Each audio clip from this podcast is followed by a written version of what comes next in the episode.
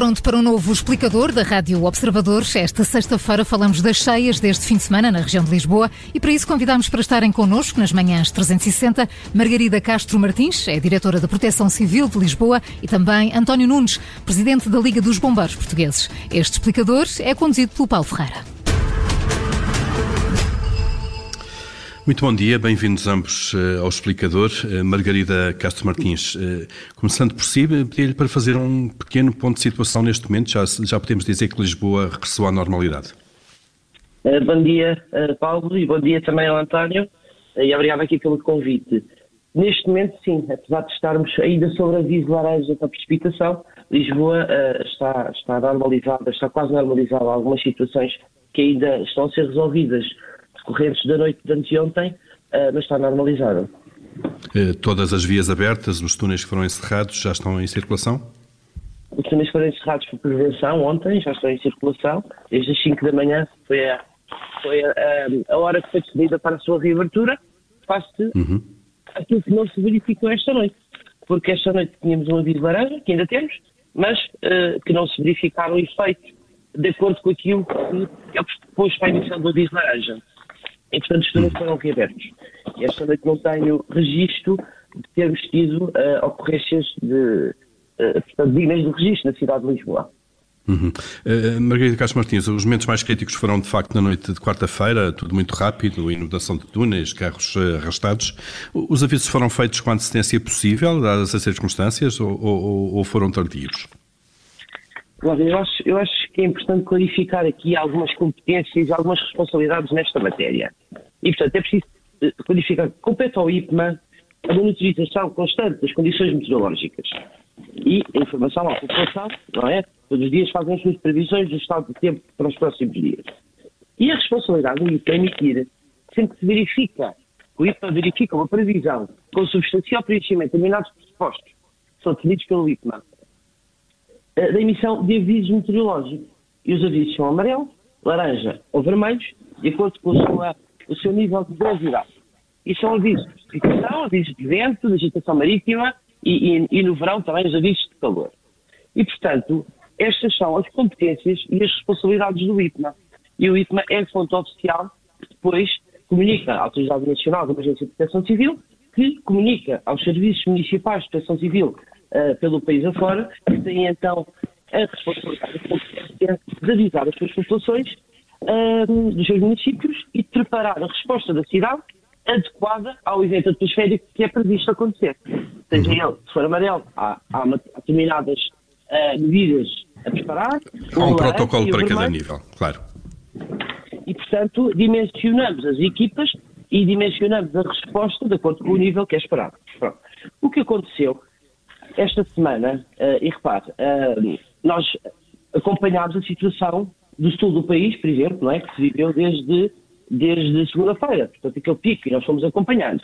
E, e, nós, além do IPMA, temos outras fontes. É preciso, o IPMA emite as suas previsões ao nível do Distrito de Lisboa e nós preocupamos, nós sabemos que o Distrito é grande, não é? E nós temos a preocupação de esmiuçar as, as previsões para o município de Lisboa.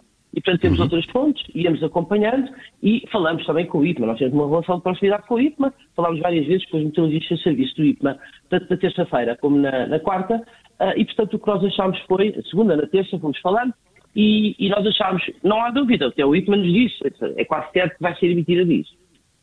A Proteção Civil de Lisboa, uh, normalmente, e digo que foi, acho que foi das primeira, a primeira vez, pelo menos desde que eu estou uh, na Proteção Civil, foi seguramente a primeira vez que nós diligenciamos e emitimos então as comunicações uh, que estamos a emitir aos, nossos, aos agentes de proteção civil uh, da cidade, uh, às juntas de freguesia e aos serviços operacionais da Câmara, antes de vir o aviso. Portanto, nós enviamos as nossas comunicações, que enviamos sempre, por volta do meio-dia de terça-feira. O aviso, que veio amarelo, foi emitido na terça-feira, por volta das duas da tarde ok? Já nós tínhamos as medidas preventivas em curso. Uh, e depois, no dia a seguir, às nove da manhã, o aviso agrava para laranja. E nós reforçámos então as medidas.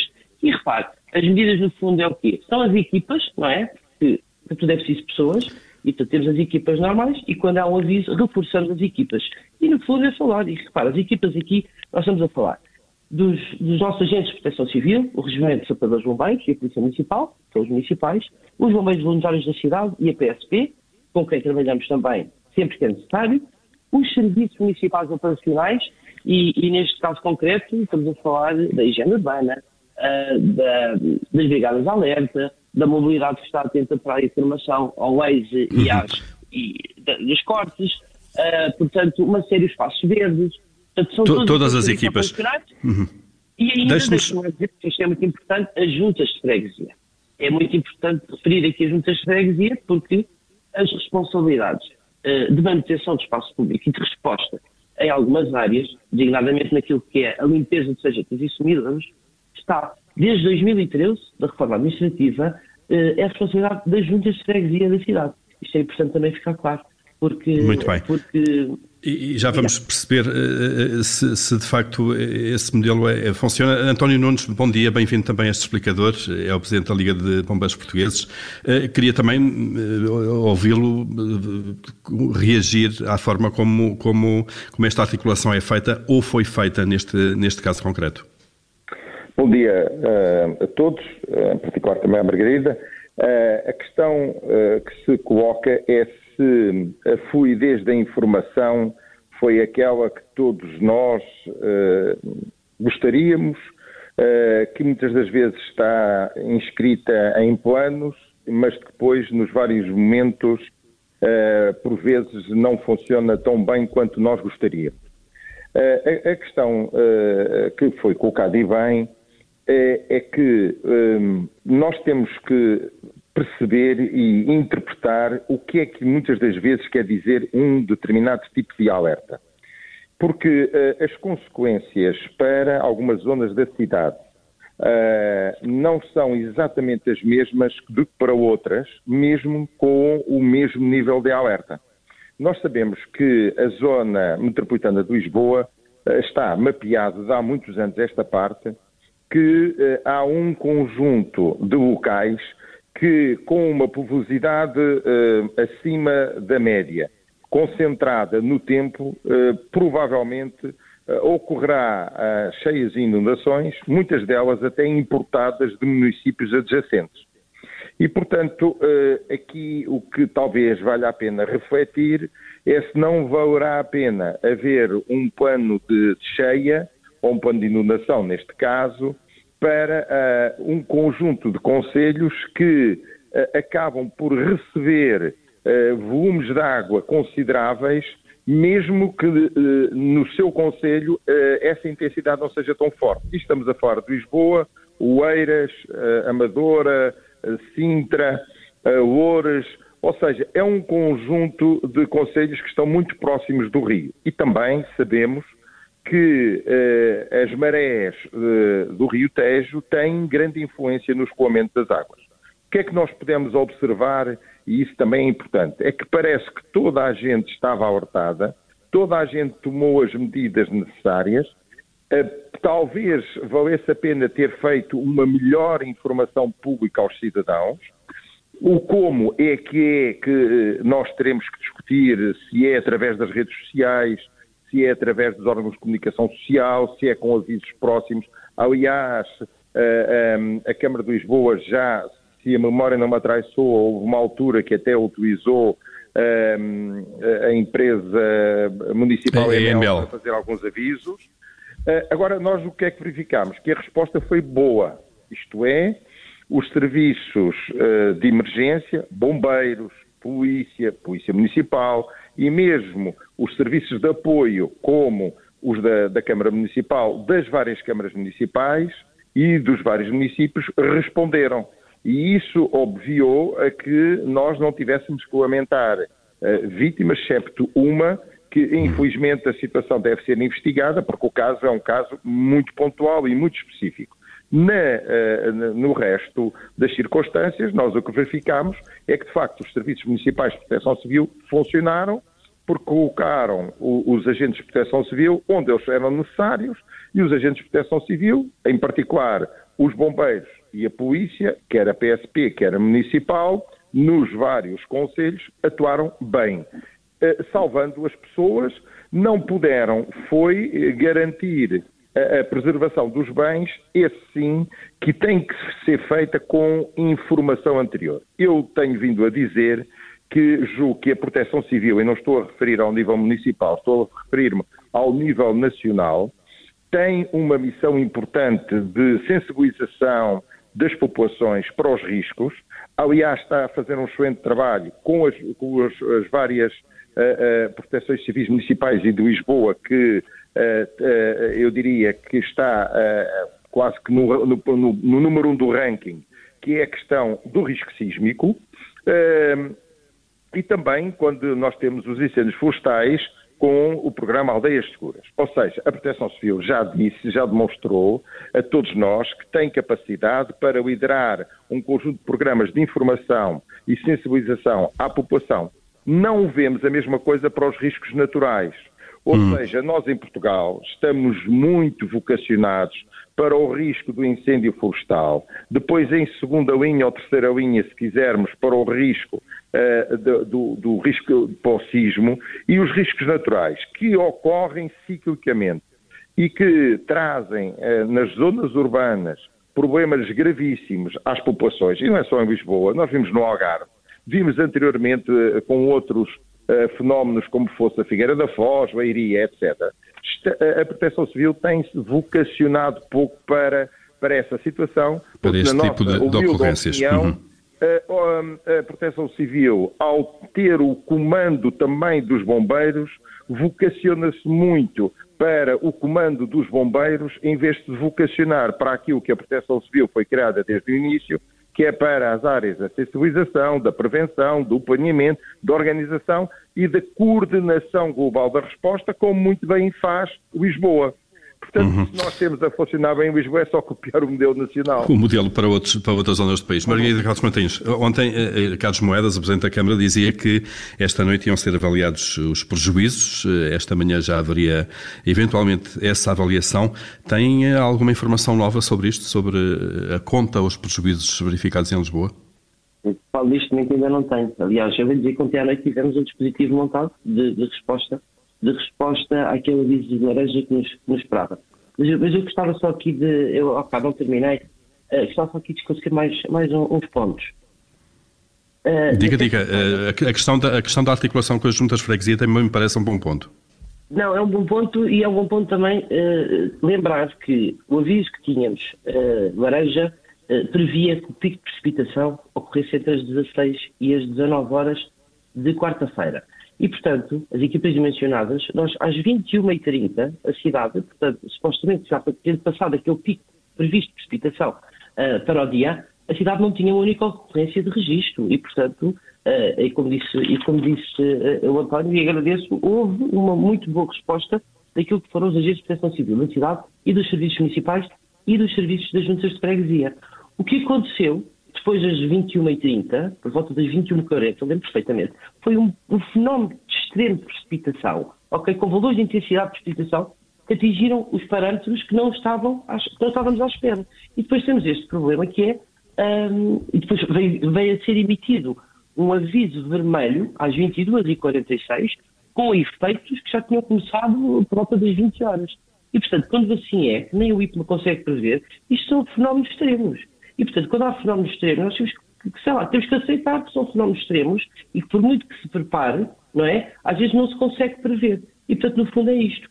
Foi, uhum. foi durante uma hora e meia uma concentração uh, que ninguém esperava. E eu vou dizer aqui uh, uh, os pontos negros, os pontos negros que o António também falou. Muito rapidamente, Margarida Castro Martins. Sim. Uhum muito rapidamente nós conhecemos a cidade. E portanto as pessoas têm muita inclinação de dizer, ah, não limparam as sarjetas, não limparam os sumidores. É preciso lembrar para além de tudo o que falou, e, e muito bem, da, do efeito das marés, nós temos o município de Lisboa, o sistema de saneamento do município de Lisboa é antigo, não é? E tem sido a vir renovado uh, nos últimos anos e vai continuar a ser, portanto há um plano de renovação do sistema de saneamento. Mas há pontos negros na cidade que nada têm a ver com falta de limpeza ou falta de manutenção. Por exemplo, pagar contigo com os Estados Unidos da América é ali um ponto que não tem nada a ver com os sargentos, tem a ver é com a capacidade de escoamento. E, portanto, assim que está um bocadinho em cima daquilo que está, que, é, que, é, que tem capacidade, uh, é inevitável e há uma inundação. Uh, e, portanto, tal como os túneis porque as bombas, as bombas dos turistas são preparadas e mencionadas para uma determinada precipitação. E, portanto, isto, no fundo, há muitos problemas que são estruturais, que não se resolvem do dia para o outro e que têm sido vindo a ser resolvidos. Pronto, uhum. relativamente também ao sistema de aviso, dizer que assim, acaba de ter utilizado as suas redes sociais, ok? Uh, o sistema de aviso do DML, e estamos a trabalhar para que a Proteção Civil Municipal de Lisboa tenha o seu próprio sistema de avisos por, por mensagens. Porque eu lembro que no LESDI foi, foi utilizada a mensagens da e-mail e houve uma grande, uh, muita gente que, que, que, que disse eu não, não, eu não me inscrevi neste, neste sistema para receber avisos de proteção civil. Uh, portanto, houve ali uma série de questões também, dados pessoais e, portanto, pouca aceitação das pessoas e nós não voltamos a utilizar o sistema da e-mail e estamos a trabalhar para ter o nosso próprio sistema. E, portanto, a, a comunicação que é feita é através das... Margarida Carlos Martins, tem ideia de quando é que esse sistema poderá estar uh, operacional? É, o mais breve que nós conseguirmos. E, portanto, estamos a, vamos trabalhar com as, com as operadoras, as três operadoras, e, no fundo, é um sistema de triangulação e aqueles telemóveis que estiverem no horário do município de Lisboa receberem, então, a Recebem aquela mensagem. O município de Lisboa hum. entender que deve, deve uh, transmitir à, à, à sua população. Quase, quase a chegar ao fim deste explicador, António Nunes, pedi-lhe alguma rapidez nisto, só para perceber se o protocolo é adequado. Uh, o protocolo que diz, de facto, qual é a reação uh, que as autoridades várias de proteção civil devem ter uh, quando, há, quando é emitido um aviso. Vou já dizer isto, deixa-me só dizer que esta questão dos fenómenos extremos e a previsão meteorológica é muito importante. Olha, eu lembro de 1997, as cheias do Alentejo, que o aviso foi para o dia anterior ou para o dia 3 de novembro e que uh, todos os acontecimentos foram a 4 de novembro, com mortes, etc. Portanto, uh, nós temos que dar aqui alguma. Uh, temos que considerar que alguma variabilidade instantânea que há nos avisos meteorológicos. Eu, julgo que nesta, nesta situação o, o mais importante eh, parece-nos, e não falando só de Lisboa, mas falando aqui de toda esta bacia que, de, de retenção de águas de, que aparece, nos vários conselhos que eu disse, eu acho que o mais importante foi de que, de facto, os agentes de proteção civil tiveram no terreno. E nós vimos bombeiros e também vimos polícias e polícias municipais a salvar pessoas, a salvar bens. Isto é muito importante, porque deu-nos, uh, talvez, uh, mais uma imagem de que se eh, nós tivermos os nossos agentes de proteção civil preparados para realizarem as várias tarefas, que eles são capazes e temos capacidade para o fazer. Há uma coisa que eu gostaria de ter visto mais, uma coordenação maior do ponto de vista da gestão da emergência. E isso muitas vezes nós não estamos habituados a ver. E, e, e eu não estou a dizer que não houve, só estou a dizer que nós não vimos. Uh, e isso era importante transmitir essa mensagem às populações e aos cidadãos que para aqueles agentes de proteção civil estarem a fazer as suas tarefas no terreno, que há um conjunto de centros de coordenação que estão ativados e estão em contacto permanente. Seria bom que também tivéssemos conseguido obter essas imagens, porque é muito importante a confiança que transmitimos às pessoas e, acima de tudo, hum. os programas de informação e sensibilização naquelas, naquelas zonas mais baixas da cidade onde ciclicamente isto acontece. Eu lembro-me que ia para a escola primária e a zona de Alcântara já era inundada. Muito bem, António Nunes. É um, bom ponto, é um bom ponto, isso aconteceu em Lisboa e, portanto, se calhar temos que começar também a partilhar estas imagens daquilo que são uh, as salas não é? e não tanto o que é o terreno. Porque isso aconteceu, seria bom, seria bom, Margarida, seria bom. Houve esta coordenação entre todos, uh, tanto os agentes de proteção civil municipais como os serviços operacionais e houve essa coordenação. Portanto, vou Fica essa, tá, tá essa ideia. Para partilha, para partilha uh, com todos. Fica essa é ideia então, uh, para aumentar também um pouco o conhecimento e a literacia de todos nós eh, sobre estas questões. António Nunes, Margarida Castro Martins, obrigado. obrigado a ambos pela presença neste explicador. Bom dia, bom fim de semana. Bom dia, bom dia.